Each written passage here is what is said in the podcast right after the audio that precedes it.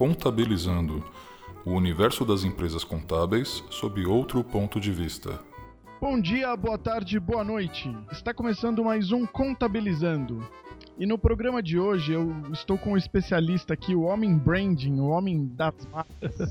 Entende tudo, Guilherme Sebastiani. E aí, Alex, valeu, brigadão por ter me convidado. E aí, pessoal, tudo bom? Bom estar aqui com vocês. O programa de hoje vai ser o universo das marcas nas empresas contábeis, né? Pra, pra gente dar uma introdução aí, quem é o Guilherme Sebastiani, da Sebastiani Branding? Fala um pouquinho de você. Vamos lá. Eu sou sócio fundador da Sebastiani Branding, uma empresa que já tem aí 13 anos de estrada desenvolvendo marcas para clientes em várias áreas de atividade. E a gente atua desde a parte da estratégia, do posicionamento da marca, até a criação do nome, da identidade visual das empresas dos nossos clientes. Então a gente vai tentar pincelar um pouquinho de todo esse universo, onde algumas marcas pecam bastante, porque o contador ele tem o conhecimento da área contábil bem forte assim, mas chega na hora de pensar na empresa, né? Uma coisa que ele faz muito bem é abrir a empresa. Então ele sempre vai pensar no, na parte da razão social, do nome fantasia, isso é do dia a dia deles, né? Mas aí na questão relacionada à marca, muita gente para por aí. Avança um pouco mais pedindo para alguém desenhar um logo, mas na maioria dos casos o pessoal só começa a se preocupar com a marca quando a empresa já está um pouco mais consolidada. E aí tem que redesenhar tudo que eles já fizeram desde o começo. Ou às vezes até mudar de nome. Ah, é, isso acontece quando o pessoal tá bem é percebeu que a marca é uma coisa fundamental para eles, né? Então, Guilherme, muita gente acha que que a marca é aquele desenho que vai no, no cartão de visita deles, né? E, e a gente sabe que não para por aí, né? É, esse é um grande problema quando a gente fala do termo marca, né? Porque a gente pode falar de marca enquanto logo, ou a gente está falando da marca enquanto a imagem da empresa no mercado. E eu acho bacana sempre quando a gente ouve aquelas frases que são repetidas, repetidas, repetidas, mas que ninguém presta muito atenção nelas, que ah, a marca é o principal ativo da empresa. Não é o logo, é a imagem que ela tem no mercado. E uma coisa que eu tenho percebido nos últimos anos é quando a gente fala de imagem no mercado ainda é um termo muito abstrato para as pessoas levarem a sério esse ativo importante que é a sua marca. Então, uma coisa que eu gosto de usar e ajuda bastante os clientes a entender é falar o seguinte: sua reputação é importante para a sua empresa? Acho que qualquer um vai dizer que sim. Então, marca é reputação. Esquece o logo por enquanto. Marca é reputação. Essa reputação ela é composta por duas partes, né? Para um público que você já atendeu, porque a gente vai chamar de confiabilidade, credibilidade que você construiu entregando para ele um produto de qualidade, um serviço de qualidade, aquilo que você prometeu. Mas reputação também é aquilo que as pessoas esperam de você sem nunca terem ouvido falar de você, sem nunca terem visto você. E quando já ouviram falar alguma coisa, positiva ou negativa, essa reputação pode justamente ser afetada. Então é pensar em marca como essa reputação desses dois lados. Uma com os teus clientes atuais, o que é ótimo se você tiver um bom produto, um bom serviço. E para os teus não clientes, para aquele que você quer vender, para aquele que você o tempo todo tem que às vezes dar desconto, tem que prospectar, não fecha com você, e às vezes fecha com um concorrente seu que você sabe que é inferior a você e que é mais caro. Por que, que isso está acontecendo? Porque a reputação daquela empresa chegou para aquele cliente de uma maneira positiva, mesmo sendo apenas a reputação formada por uma primeira impressão. Então esse é um ponto que tem que ficar sempre muito claro. Marca é a reputação daquela que você construiu entregando produto de qualidade, mas também daquela que está construindo para quem nunca ouviu falar de você. E é um processo contínuo, né, Alex? Exatamente. Muita gente não percebe que isso tá, tem que estar tá enraizado na empresa, né? O atendimento, tem que passar. A, a empresa, os colaboradores têm que acreditar nesse processo, mais do que acreditar, sentir, viver, né? Esse o que a empresa prega para poder transparecer isso para o cliente. Então, se um atendimento é um atendimento bom para o cliente, o colaborador ele não é só um colaborador treinado Aquele colaborador ali, ele sabe que ele tem que estar tá ali para prestar o melhor tipo de serviço para o cliente. E isso é um vai fazer parte da reputação, vai fazer parte da marca. E tem gente que não sabe que isso pode ser pensado em termos estratégicos, tem gente que não sabe que isso pode ser orquestrado, vamos dizer assim, né? É, e de novo, fica parecendo uma coisa sempre muito abstrata. Volto para a mesma questão. Se eu perguntar para qualquer empresário, né, e virar e falar a reputação da sua empresa é importante para o teu negócio, todos eles vão dizer sim. Mas se você vira e pergunta qual é essa reputação, poucos vão saber responder. Eles vão dar aquela gaguejada e vão falar: ah, qualidade, é, credibilidade, é, ética. Tá, ótimo, mas isso é o que toda empresa tem que ter. E talvez você tenha, e saiba de empresas no teu meio que não tem, mas você não é o único no teu segmento que tem, eventualmente, qualidade, credibilidade, ética. Isso é o mínimo. O que mais você quer construir na tua reputação? Que reputação é essa? Eu acho que essa é a primeira pergunta. Qual é a reputação que sua marca quer construir no mercado? Pode ser de tradição, pode ser de inovação, pode ser de um jeito dinâmico, ativo, jovem, pode ser de uma maneira mais austera, formal, sofisticada, não importa. O importa é que você tem, se você quer construir uma reputação, o primeiro passo é pensar qual é essa reputação. E ter isso muito definido numa estratégia de marca, porque justamente o que você comentou, Alex, a maneira como você atende o cliente ou constrói a reputação correta ou incorreta, não é nem só um bom atendimento. Né?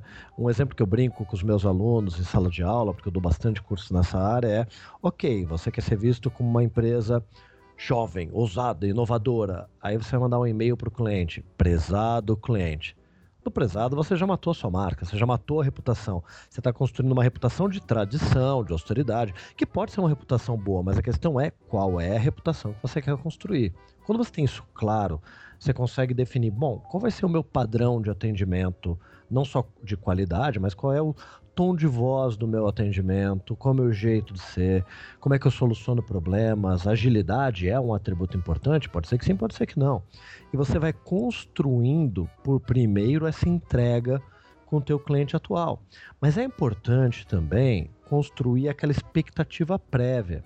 Então, esses mesmos atributos dessa mesma reputação, você tem que trabalhar na tua comunicação, que é justamente para vender e atrair quem quer aquilo que você tem. Eu sempre brinco quando eu recebo clientes no meu escritório que eu falo: puxa, um dos pontos que nós não temos fortes é velocidade. É importante dizer isso, porque se ele está procurando um escritório que seja rápido, ele vai ficar decepcionado. Se eu falo, olha, o nosso trabalho ele tem uma, uma qualidade, um aprofundamento, uma assertividade maior, para isso a gente precisa de mais tempo, eu nunca tenho uma reclamação de um cliente dizendo que o projeto é demorado. Isso é o que a gente chama de alinhamento de expectativas.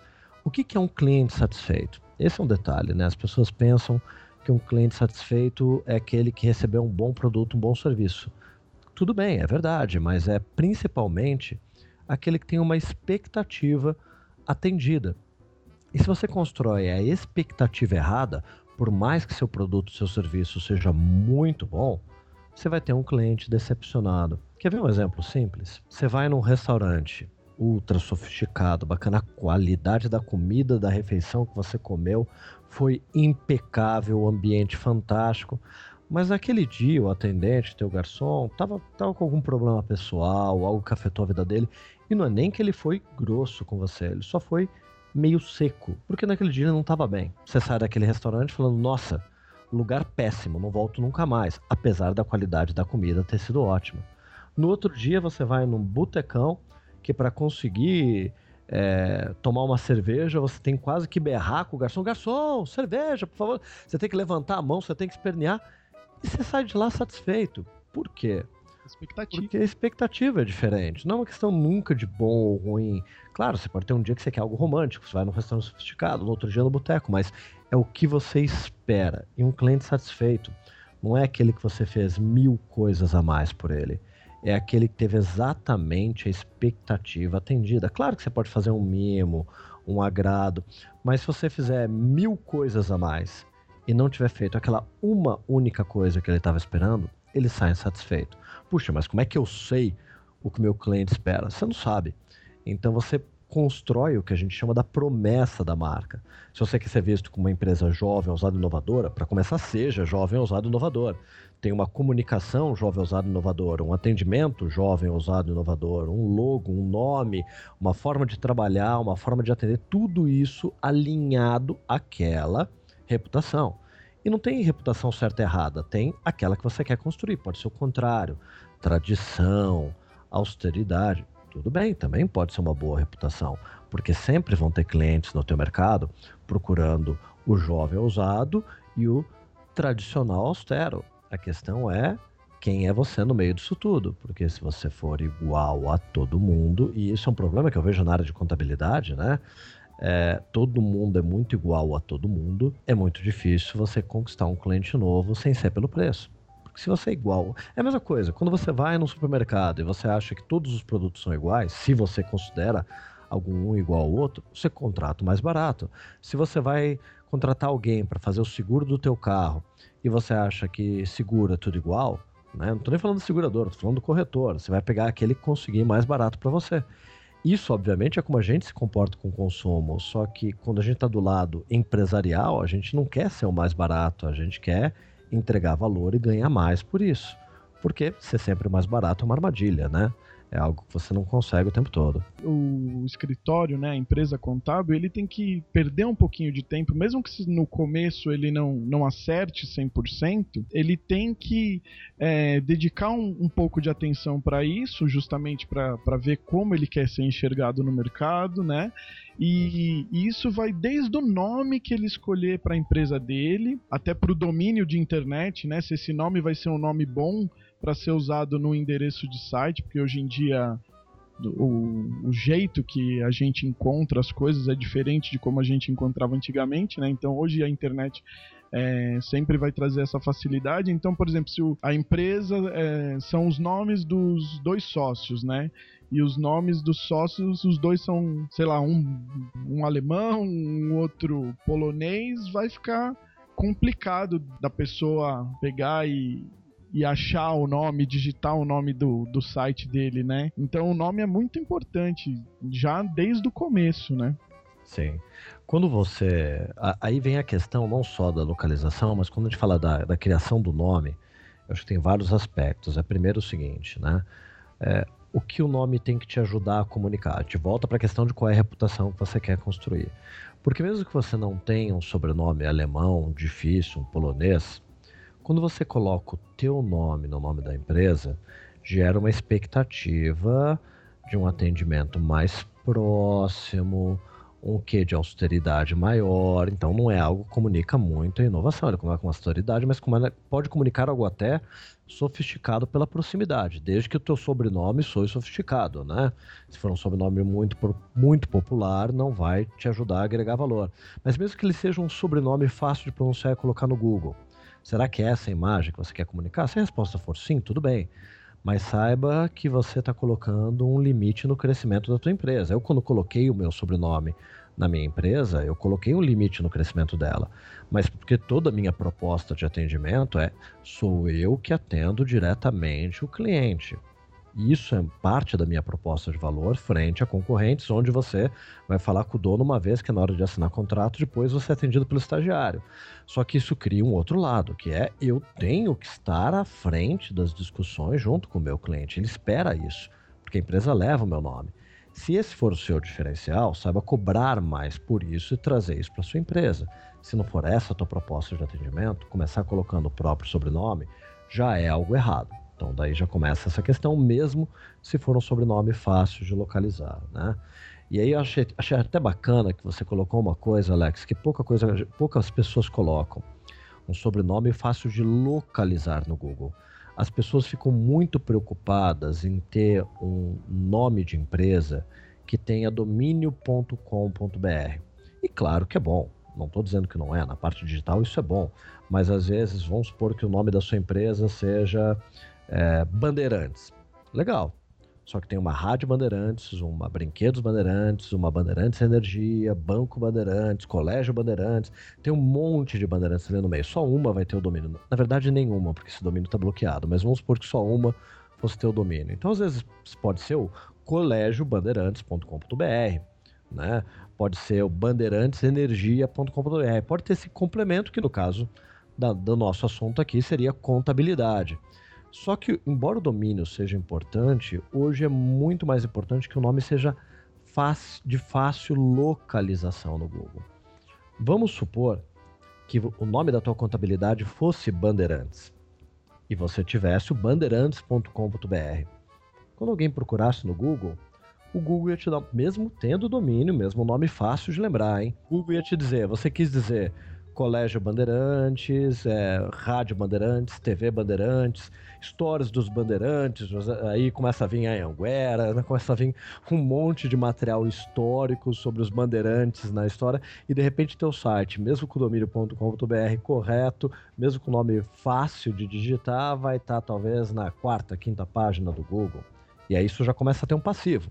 Né, que ou investir em SEO, que é algo positivo e que tem que ser feito, ou investimentos constantes na parte de anúncio, link patrocinado no Google. Então, o ideal quando você vai pensar um nome é que o nome seja fácil de ser localizado, mesmo que você não tenha exatamente o seu domínio. Exemplo, a Gol não tem go.com.br, ela tem Voo e. Então, tem como criar um domínio alternativo com uma empresa inteligente de marketing digital que vai ajudar a orientar nessa escolha. Mas Go é um nome que hoje é fácil de localizar? É. Mas por quê? Porque eles estão na televisão. Senão, o Google ia te perguntar qual gol você está procurando. Né? Então é importante que o nome seja uma palavra, às vezes, única, inventada ou diferente, ou um neologismo, porque daí o, teu nome é algo mais fácil de ser encontrado. Se for uma palavra existente no nosso vocabulário, é muito difícil estar nos primeiros resultados do Google. As empresas contábeis ela tem uma possibilidade do domínio de escolher aquele cnt.br, né? Então, por exemplo, no caso da Bandeirantes, bandeirantes.cnt.br. Mas mesmo assim vai cair naquilo que você falou, que é que vai ter um monte de outros bandeirantes, né? E mesmo tendo esse domínio CNT, não vai ser encontrado. E, e, sem contar que às vezes algumas empresas de contabilidade optam por esse CNT porque já existia outra empresa de contabilidade com .com.br. Isso é um tiro no pé, né? Porque Sim é, você já está começando com um concorrente é, de igual é, ramo de segmento e com o mesmo nome. Então isso pode até causar o constrangimento de você passar o seu site.cnt para ele, né? Ele chegar no concorrente, né? Cair na página do concorrente, exatamente. Mas aí eu acho que você levantou uma questão que, que, que é até mais ainda importante, anterior a todas essas, e é uma coisa que eu preciso puxar, como eu trabalho muito com marcas, a orelha do pessoal que trabalha com contabilidade. Embora, claro, conheço uma série de contadores que têm um trabalho fenomenal nesse sentido. Para começar, é, é, importante que o contador, como um todo, para a própria marca, mas também para orientar o seu cliente, entenda o que é o nome ali da marca. Né? O nome da marca, que é o nome que te dá direito de usar aquele nome comercialmente no teu site, no teu cartão de visita, na tua fachada, não é o nome que é aberto na junta comercial. A junta comercial é estadual e não pode ter duas empresas com nome exatamente igual, mas mudou uma letra, não tem problema. Só que a questão é que na junta comercial você está criando ali, se, aí, aí os contadores aqui que estiveram ouvindo, por favor, se eu usar algum termo técnico da área de vocês equivocado, me perdoe, eu estou tentando contribuir com algo da minha área, né? Se eu vou lá e eu crio o meu nome empresarial, né, a razão social da minha empresa, e eu mudo uma, duas, três letras, isso pode passar ali na junta comercial. Mas quando a gente fala de marca, do direito de usar aquele nome comercialmente, quem rege isso é o INPI, é o Instituto Nacional de Propriedade Industrial. É lá que você vai dizer que é o nome da tua empresa, o nome da marca, marca nominativa, é, por exemplo, falar de uma empresa de contabilidade que eu conheço e gosto muito, Attentive. Se isso não está registrado no INPI, aquilo ali não tem propriedade. Alguém pode pegar. Na situação que você falou de duas empresas com site um pouco diferente, mas com nome igual ou similar, isso significa que talvez nenhuma das duas tenha registrado a marca. Porque se registrou, você pode ir lá e impedir o outro de usar aquele nome na sua atividade comercial. O nome daí fica restrito apenas à nota fiscal. Porque aquele nome é uma propriedade sua, é um nome, não é o nome da empresa na junta comercial, é a marca nominativa. Mesmo que você tenha vindo depois, quem registra no NPI tem o direito de usar aquele nome. Da junta comercial apenas te permite ter um nome no teu documento, vamos dizer assim. Só que o problema é quando você vai abrir uma empresa, o contador, muitas vezes tem um campo lá que é opcional, né, na junta comercial, que é marca fantasia preencher aquele campo não te dá propriedade real, final, nenhuma sobre o nome. E para você poder registrar o nome no INPI, você tem que ter aberto primeiro a empresa com o contador. Então eu vejo casos e casos e casos, Alex, que passam pelo escritório de pessoas que abriram empresa com contador há 10 anos e quando vem fazer um trabalho de marca, a gente pergunta: tudo bem, mas sua marca está registrada? Claro, o contador, quando abriu a empresa, registrou. já, já vejo que é um sinal de alerta. E em metade dos casos, quando a pessoa vai procurar no INPI, alguém, às vezes num outro estado, porque a junta comercial é estadual, num outro estado, foi lá e registrou aquele nome e ele não pode mais utilizar. Ou se utilizar, pode ter um problema lá na frente. Então é fundamental que os contadores, claro, que não tem que fazer esse trabalho do nome na, no INPI orientem os seus clientes, às vezes até porque eles perdem é, oportunidades de negócio. Muitas vezes o cliente deles ficam pensando semanas e semanas a respeito de um nome para abrir empresa, e eu já vi isso acontecer, quando você pode abrir empresa com o teu próprio nome, com, com um termo qualquer. E no momento que você vai efetivamente é, escolher o nome, é aquele que vai estar livre no NPI. Um exemplo é o McDonald's. A marca, o nome da marca registrado é McDonald's. O do restaurante está lá no teu ticketzinho, no teu cupom fiscal, Arcos Dourados alguma coisa. E às vezes cada unidade do McDonald's, às vezes tem uma razão social diferente, porque é uma empresa diferente. Você pode ter várias empresas com o mesmo nome, né? Ou às vezes uma empresa pode ter inclusive várias marcas nominativas. Então é fundamental que os contadores orientem os seus clientes porque eles vão ser lá na frente cobrados nisso. Puxa, você falou que a marca estava registrada, o nome, cria uma confusão. E eu já vi muito contador com quem eu conversei que não tem o próprio nome registrado. Um, inclusive, chegou a ter que mudar duas vezes o nome da empresa por conta justamente disso. Começou a criar um nome, começou a operar um escritório de contabilidade, mas só registrou na junta comercial. E aí outra empresa não é nem simplesmente na mesma área de atividade, né? É na mesma classe de registro do NPI. É uma classe que não envolve só a área de, conta, de, de contadores, de escritórios contábeis. É uma área que envolve outros serviços ligados à área de prestação de serviços para escritório, área financeira. Então, naquele momento, às vezes tem uma empresa que é de uma outra área de atividade, mas está mais ou menos ali próxima, na mesma categoria no INPI, e você não pode utilizar. E imagina, no momento que você tem que mudar a tua marca, né? Mesmo que o nome da junta comercial permaneça o mesmo, você tem que mudar teu logo, você tem que mudar teu site, teu cartão de visita, teu luminoso, uniforme se tiver algo bordado. O custo é muito grande por uma questão de um cuidado que muitas vezes passa batido. E às vezes essa, essa marca que ele vai ter que mudar, né, esse nome comercial, já tinha uma reputação até boa, né? Que ele vai ter que construir tudo de novo. Tudo de novo. Tudo bem, dá para mudar. Também não é tão assim. Tudo de novo não significa começar do zero. Né? Você vai conseguir comunicar bem aos seus clientes, pegar um mailing se você tiver um meio organizado de clientes antigos para falar da mudança para eles, dá para mudar. Mas aquele nome que de repente, por conta de algum evento, alguma ação que você tenha feito no mercado, ficou na cabeça de alguém, quando ele for te procurar, ele não vai te encontrar. Então você pode perder grande parte ali dos teus investimentos passados em comunicação. Para a clientela atual, você só manda, obviamente, o e-mail marketing, nos newsletters, falar, ah, estamos mudando de nome, mudando de marca e para o cliente falar, é a mesma empresa? É a mesma empresa. Ah, tá tudo bem, isso é fácil. Mas quanto mais tempo demora para você criar e registrar a tua marca, pior. E obviamente tem o outro caso, né? Empresas que começam com nome, embora registrado no NPI, um nome inadequado para sua estratégia, ou eventualmente um nome ruim, e descobre depois de alguns anos que, por pior que seja, de novo, vale a pena mudar porque o nome que eles têm ou restringe a atividade ou cria um problema para alguma atuação futura, né?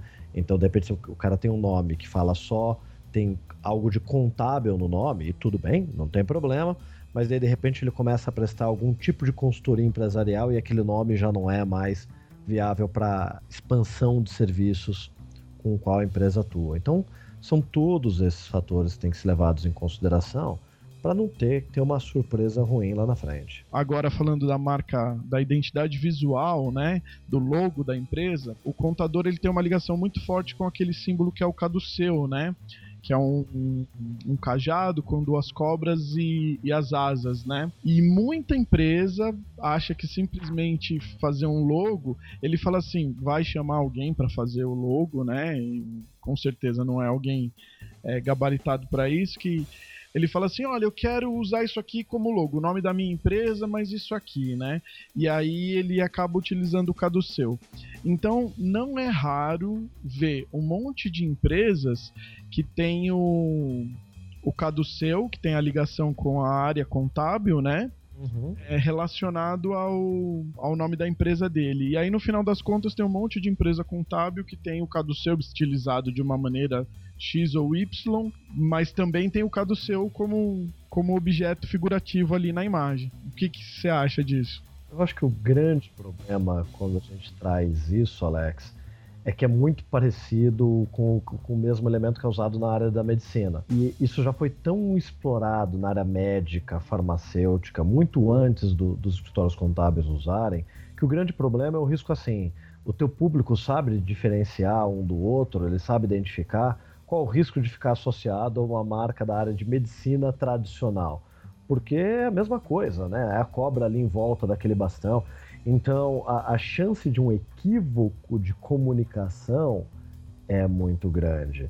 E, e assim, ah, mas o público né? É o público que é ignorante. É pro público que você faz tua marca, né? Então se ele é a mesma coisa na área de psicologia é um tridente. Pô, mas o tridente é um elemento completamente agressivo né? Ou ele vai lembrar algo agressivo, pesado, ou ele vai lembrar algo mitológico, afinal a imagem de, do tridente de Poseidon, né? que está até no logo lá da Maserati, mas tudo bem, a Maserati é um carro agressivo, ele tem agressividade, então muitas vezes na vontade de comunicar a ideia correta, você comunica a ideia incorreta.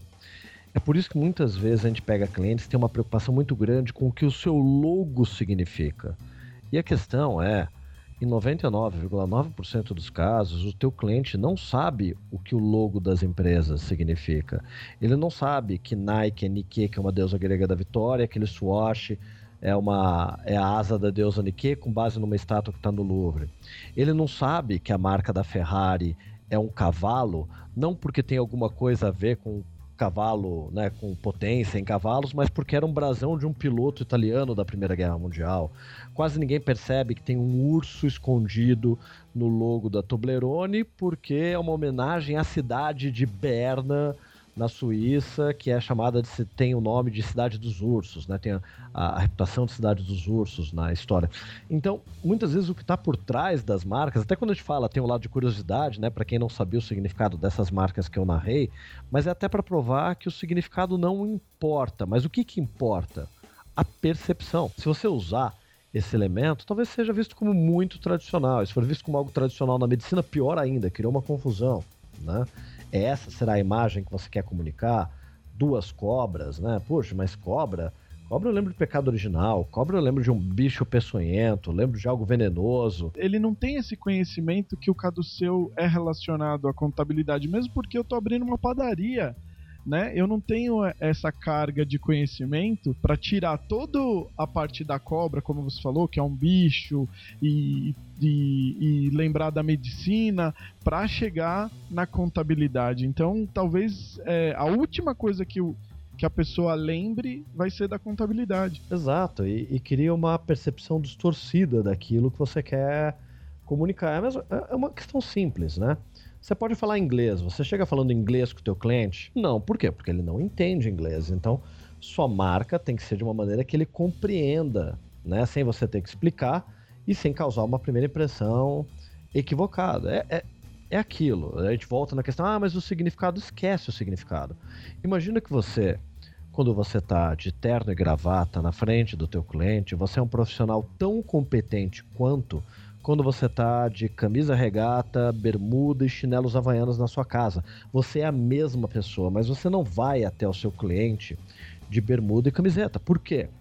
Porque vai causar a primeira impressão incorreta. Então, todos os outros elementos que fazem parte dessa comunicação verbal e não verbal com o teu cliente, que é a sua aparência, o seu cartão de visita, a organização do visual do teu escritório, se você recebe o teu cliente, a maneira como o teu site é projetado, com um bom projeto, tudo isso está ajudando a construir ou a reputação certa ou a reputação errada. E se a gente for perceber bem, não é gastar mais, é apenas fazer bem feito e alinhado à reputação que você quer construir. Um site alinhado e um site desalinhado custam as mesmas coisas. Claro, contrate um profissional. O amador é mais barato, mas lá na frente sai mais caro. E site é uma coisa que dura bastante. Um logo, um nome, se ele for todo alinhado para aquilo que você quer comunicar, você consegue causar primeiras impressões positivas e muito mais duradouras para o seu negócio. Não é à toa hoje que a gente vê todo o comércio se arrumando, às vezes é um comércio pequeno de bairro, mas tem cara de loja de shopping. Por quê? Porque se não tiver, não vende. Não constrói uma reputação. E outra, né? Uma coisa é a reputação positiva, claro, de um bom trabalho que vai te gerar indicações junto com o cliente atual. Mas toda vez que um cliente bate na tua porta, mesmo tendo sido indicado, ele também pegou contato de três, quatro outros contadores com quem ele vai conversar e vai cotar. Ter sido indicado já é muito bom, mas se você não causar logo de cara a primeira impressão, você vai ter que fazer o que a maior parte faz. Negocia muito, dá desconto. No momento que o cliente viu que é todo igual, você tá numa furada, você vai ter que dar desconto para fechar. Mas se ele percebeu que você é diferente, ele pode estar disposto até a pagar um pouquinho a mais ou a negociar um pouquinho menos. Esse um pouquinho a mais que você ganha já é significativo no curto prazo. No longo prazo, então, nem se fala, porque uma coisa que eu invejo a contabilidade é você ganha todo mês, né? Eu tenho o tempo todo que vender projetos de marcas novos para clientes novos, porque você faz um, um, um, contador faz um bom trabalho de contabilidade para o seu cliente, ele não muda nunca. Até hoje eu estou com a contadora que abriu a minha empresa né, lá 13 anos atrás. Não troquei, porque eu estou bastante satisfeito com o serviço. Agora, você faz um bom trabalho de marca para um cliente teu, ele não muda mais a marca. Aquela marca dura 10, 15, 20 anos. Então, nesse ponto, eu invejo bastante os contadores. Mas o que mostra que cada venda perdida não é um pequeno trabalho, é um relacionamento muito grande. Se cada cliente traz pelo menos um cliente, aquele um que você perdeu significa vários outros que ele não vai estar te trazendo lá na frente. Por isso, cada mínimo detalhe numa boa qualidade de atendimento, gestão da empresa, identidade visual, comunicação, site, tudo isso ajuda a construir essa reputação. Uma outra coisa que os ah, aí não é não é só dos contadores, muitos empresários caem nesse mesmo erro, é que ele tem um posicionamento social, né? E às vezes não é o mesmo posicionamento social que o, o cliente que ele quer atingir é. Às vezes é mais alto, às vezes é mais baixo. Uhum. E, e, ele quer que a, que a comunicação dele agrade a ele, né? Enquanto se, por exemplo, se ele é um, uma pessoa muito bem sucedida e frequenta os melhores restaurantes, então ele é impactado com informações é, visuais, informações de marcas sofisticadas. Uhum. Mas às vezes ele trabalha no segmento, sei lá, de transportadora de logística ou um, um, segmento que ele não é tão sofisticado e os clientes que ele vai que ele vai conseguir são, são de outra classe social não não vão entender aquela comunicação. Olha, Alex, você pegou num ponto que é, é bem forte, tá? E acontece realmente é, nos dois níveis, né? Às vezes está lidando realmente com você falou, um cliente que tem um hábito de vida altamente elitizado, e ele adquire ali um repertório visual das marcas sofisticadas com as quais ele está acostumado a conviver. E aí ele está projetando uma marca, uma empresa, um serviço, um produto para a classe mais baixa, para a classe C, para a classe D. Primeira coisa que a gente fala, olha, a tua marca não é para você, é para o teu público. Ela está lá para te ajudar a captar clientes, a criar a primeira impressão correta. Se você bater os olhos em algo que você vê que você gostar muito, a gente elimina do processo, porque está equivocado, porque você não é o teu perfil de público. Isso vale para os dois lados, né? Às vezes a visão do que, quando a gente fala do que é sofisticado, mesmo quando a gente fala do, da visão do que é sofisticado, para um público sofisticado é ter móveis de design assinado na sua casa, ter um projeto arquitetônico feito por um arquiteto de renome. para um outro público, morar de forma sofisticada é ter um televisor de 88 polegadas, de última geração. Para um outro público é ter coluna grega, é ter uma arquitetura neoclássica. Então, mesmo até quando a gente fala de sofisticado, tem várias nuances de linguagem.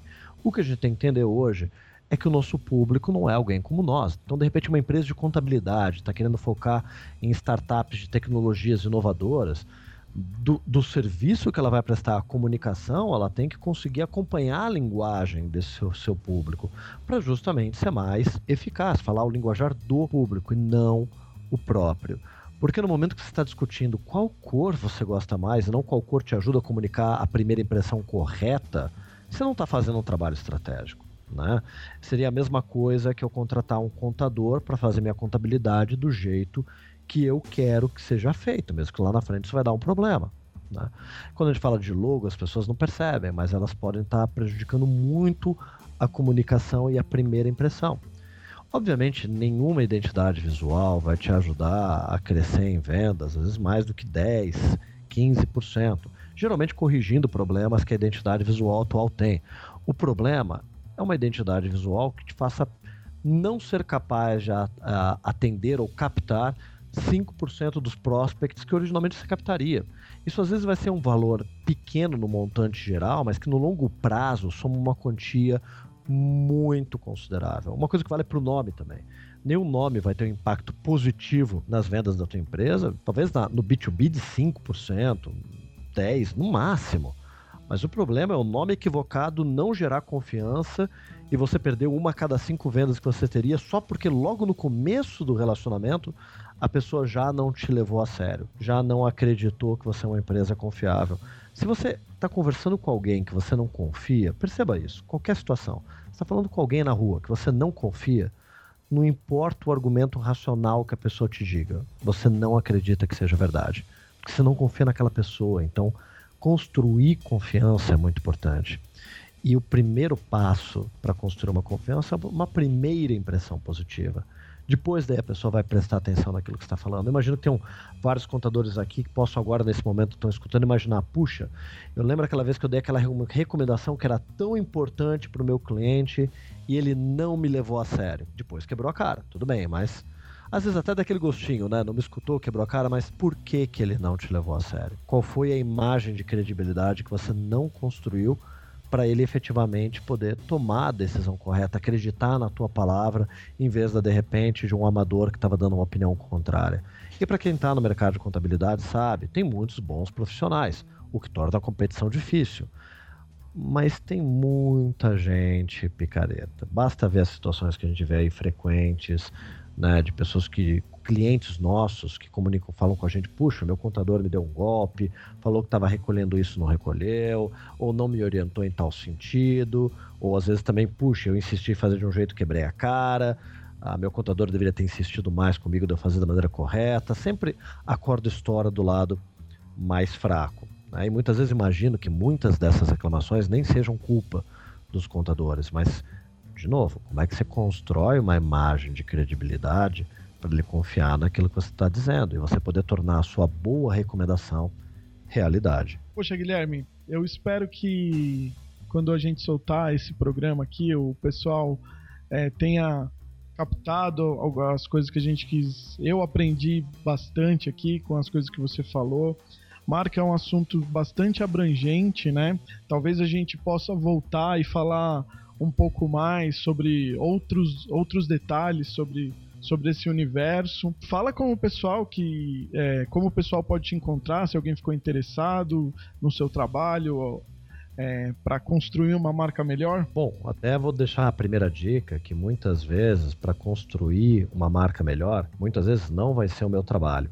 Muitas vezes eu acabo percebendo numa primeira conversa com aquele prospect, com aquele cliente, do que ele precisa é de trabalho de outros profissionais, mas que eu vou ficar sempre muito feliz em receber, ajudar a tirar dúvida, né, e ajudar a aconselhá-lo, inclusive, ao tipo de profissional que ele vai precisar. Isso é uma coisa que eu faço com muito prazer. Às vezes, para a gente fazer o nosso trabalho direito, a gente tem que perceber que nem sempre é vendendo para um cliente aquilo que ele quer comprar, mas eu ajudando ele a encontrar o que ele realmente precisa. Às vezes é uma empresa de treinamento para os funcionários, às vezes é alguém que vai desenvolver uma comunicação profissional.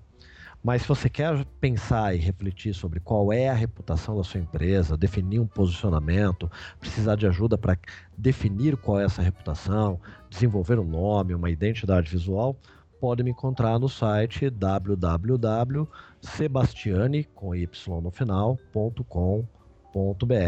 Mas procurar por Branding, eu acho que eu estou ali na primeira página do Google, também não tem problema. Então, Sebastiane, com Y no final.com.br. Vai ser um prazer tirar dúvida de quem quiser bater um papo, tomar um café e conversar. Poxa, obrigado mais uma vez, Guilherme, é, por, por essa aula né, que você deu aqui praticamente para o pessoal do que ouve aqui o Contabilizando. É, a gente vai ficando por aqui. Até uma próxima. Até uma próxima. Foi um prazer, Alex. Este programa é um oferecimento Nel Solutions.